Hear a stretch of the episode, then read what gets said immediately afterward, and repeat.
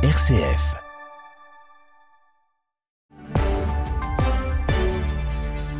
Il est 7h30, le journal de RCF et de vos radios chrétiennes est présenté par Étienne Pépin. Bonjour Étienne.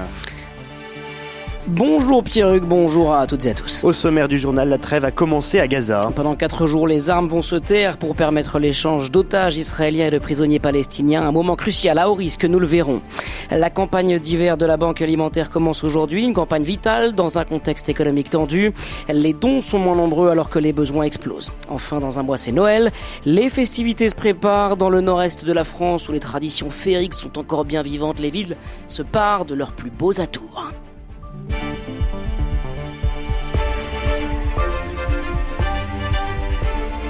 Mais d'abord, on commence ce journal avec un appel bouleversant, celui des parents du petit Émile. Émile qui a disparu le 8 juillet dernier dans les Alpes de Haute-Provence. Aujourd'hui, c'est son anniversaire. Il aurait dû fêter ses trois ans. Depuis cinq mois, ses parents, catholiques, s'en remettent à leur foi en Dieu. Ils appellent régulièrement à prier pour que le petit garçon soit retrouvé. Hier, ils ont lancé un message audio diffusé sur le site internet de nos confrères de famille chrétienne. Un appel bouleversant entre abattement et espoir. Je vous propose d'entendre un extrait de appel dans la voix de Marie, sa mère. Nous en appelons à votre cœur. Comprenez notre détresse. Dites-nous où est Émile. Par pitié, s'il est vivant, ne nous laissez pas vivre sans lui. Rendez-le nous. Par pitié, s'il est mort, dites-nous où il se trouve. Rendez-le nous. Ne nous laissez pas sans une tombe pour nous recueillir. Tout cela, vous pouvez le faire de mille manières, même anonymement, sans avoir à vous dénoncer. Mais ne nous laissez pas vivre le restant de nos jours, ainsi que nos familles, avec cette affreuse angoisse qui nous broie le cœur. Nous vous en supplions, dites-nous où il se trouve. Rendez-nous Émile. Cette semaine, la mère d'Émile a appelé sur Facebook à participer à une neuvaine pour le retour de son petit garçon. À Gaza, la trêve humanitaire commence en ce moment même. Cette trêve va durer quatre jours. Elle comprend un arrêt complet des activités militaires, la libération de 50 otages israéliens et de 150 prisonniers palestiniens. Le premier groupe de 13 otages, femmes et enfants, sera libéré aux alentours de 16 heures. Une trêve repoussée en raison de discussions de dernière minute sur les noms des otages israéliens et les modalités de leur remise en liberté. Quels sont les enjeux de cette trêve? Décryptage du général Jérôme Pellistrandi, le directeur de la revue Défense nationale tout va dépendre de la bonne volonté des uns et des autres. Si le Hamas fait des efforts en libérant peut-être rapidement les otages plus que prévu dans les quatre jours, peut-être que à l'issue, Israël ne réengagera pas euh, l'opération. Si, par contre, il y a des difficultés, que cela mette du temps pour libérer quelques otages, il est clair que euh, l'armée israélienne pourrait reprendre ses opérations. Donc, pour le moment, il est beaucoup trop tôt pour savoir comment cela va se passer euh, au bout des quatre jours. Il faut déjà attendre de savoir comment va se passer cette première journée avec une première libération d'otages et puis également la question de savoir comment les prisonniers palestiniens seront transférés vers la bande de Gaza ou éventuellement vers la Cisjordanie. La principale association de familles d'otages s'est déclarée heureuse de l'annonce d'un accord pour une libération partielle de 50 otages, des enfants et des femmes.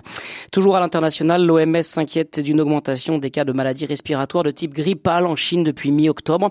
Pékin dit n'avoir détecté aucun pathogène nouveau ou inhabituel, mais seulement une hausse générale du nombre de cas de maladies pulmonaires dues à des pathogènes connus. L'OMS recommande à la population chinoise de respecter des mesures de prévention comme la vaccination et le port du masque.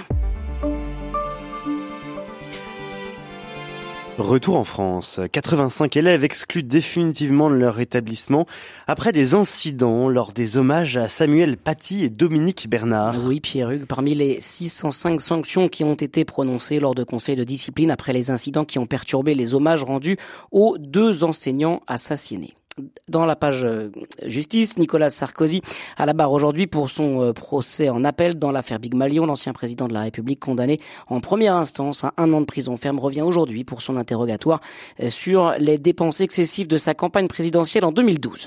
Il est 7h34. La Banque alimentaire organise sa 39e collecte nationale. C'est 24 et 25 novembre. Et oui, Pierre-Hugues, les gilets orange de la Banque alimentaire seront présents dans les grandes surfaces aujourd'hui et demain pour recueillir dons. L'association connaît de grosses difficultés ces derniers mois, notamment à cause du contexte économique. Les dons sont moins nombreux alors que les besoins explosent. Reportage dans le Cher de Guillaume Martin Desguerret. C'est avec cette collecte que la Banque alimentaire remplit ses réserves pour l'année suivante. L'an dernier, la Banque alimentaire du Cher a recueilli 50 tonnes de denrées, soit 10 de moins que ses meilleurs scores. Conséquence. Depuis le mois d'août, eh bien, on a beaucoup moins de denrées à donner pour nos 64 associations dans le département. Lilian Lanier, président de la Banque alimentaire du Cher. Depuis cette année, nous achetons les denrées avec euh, des subventions, des dons. Ce n'est pas que à la Banque alimentaire du Cher, hein, c'est au niveau national. On s'est aperçu qu'il y avait beaucoup moins de denrées qui arrivaient et qu'il nous fallait euh, des dons pour acheter. L'association a même manqué de pâtes. Elle subit un effet ciseau, baisse des dons et augmentation de la précarité dans le département.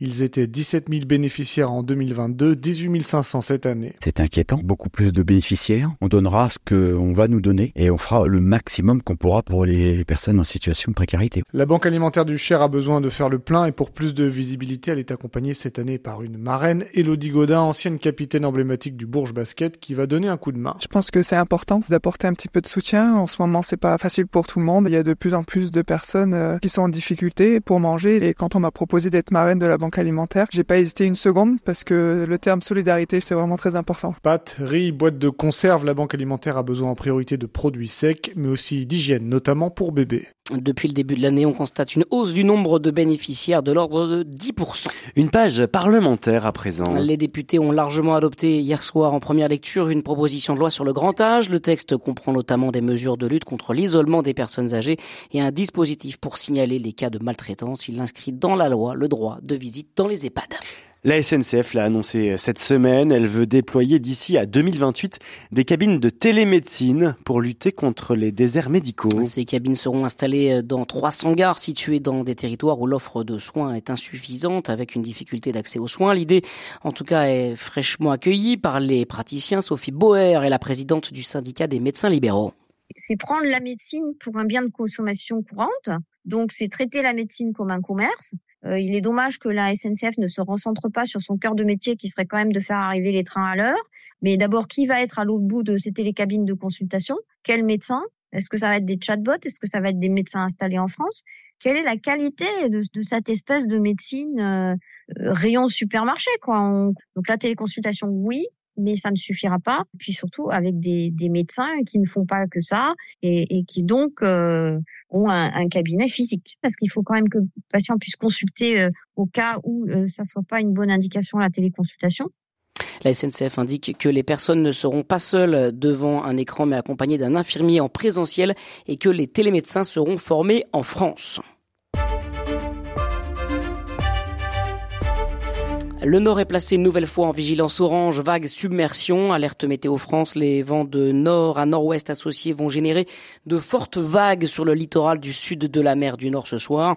Les submersions marines peuvent provoquer des inondations sévères et rapides du littoral, des ports et des embouchures de fleuves et rivières. Tout autre sujet à présent. Euh, dans un mois, nous serons le 24 décembre. Donc, ce sera Noël. Noël, oui, Pierre Hugues, les festivités se préparent.